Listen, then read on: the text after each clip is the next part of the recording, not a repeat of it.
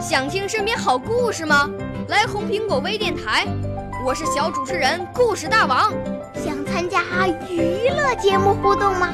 来红苹果微电台，我是小主持人开心果。想来我们新闻现场吗？来红苹果微电台，我为你做直播报道。想有个机会脱口秀吗？来红苹果微电台，我带你在精彩栏目中互动开讲。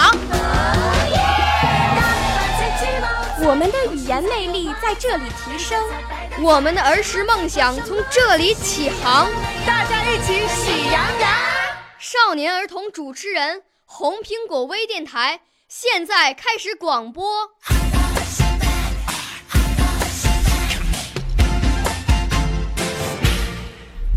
大家好，我是来自河北省任丘市的一名高中生，我叫李流行。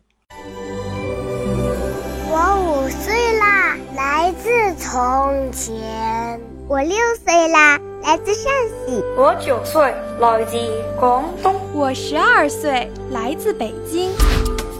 我们都是红苹果微电台小小主持人。今天我给大家带来的作品是《黄河渡》。好多好多年以前，黄河在这儿拐了一个弯儿，便拐出了一片平展展的黄土地，拐出了一间。暖烘烘的茅草屋，拐出了一个远近闻名的黄河渡。小小渡船是黄河馈赠的一只碗。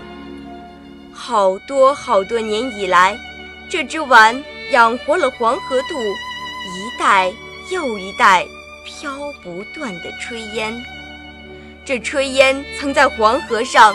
铺出一片片移动的陆地，让南来的风、北往的雨在黄河之上随意穿行。有几多失血的岁月和干瘪的日子，都因了这炊烟的赈济而渐次红润；有几多离散的忧愁和隔阂的痛苦，都因了这陆地的缝合。而笑逐颜开。黄河渡的大名被写满燕翅，黄河渡的丰碑树立在黄河岸所有的路口。黄河渡也有不称心的日子，因他的饭碗为黄河所赐，所以有时总少不了看黄河的脸色行事。当黄河弥天盖地的。把浪头砸来，他只能不情愿地把自己锁进小屋。小船搁浅在滩头，盛满压抑的泪水。小小渡船是黄河馈赠的一只碗，千百年来，这只碗为黄河渡装满花环，装满殊荣。也装满了黄河渡难咽的委屈和沉重的心事。黄河流经这里，拐了一个弯儿，便拐出了一个远近闻名的黄河渡。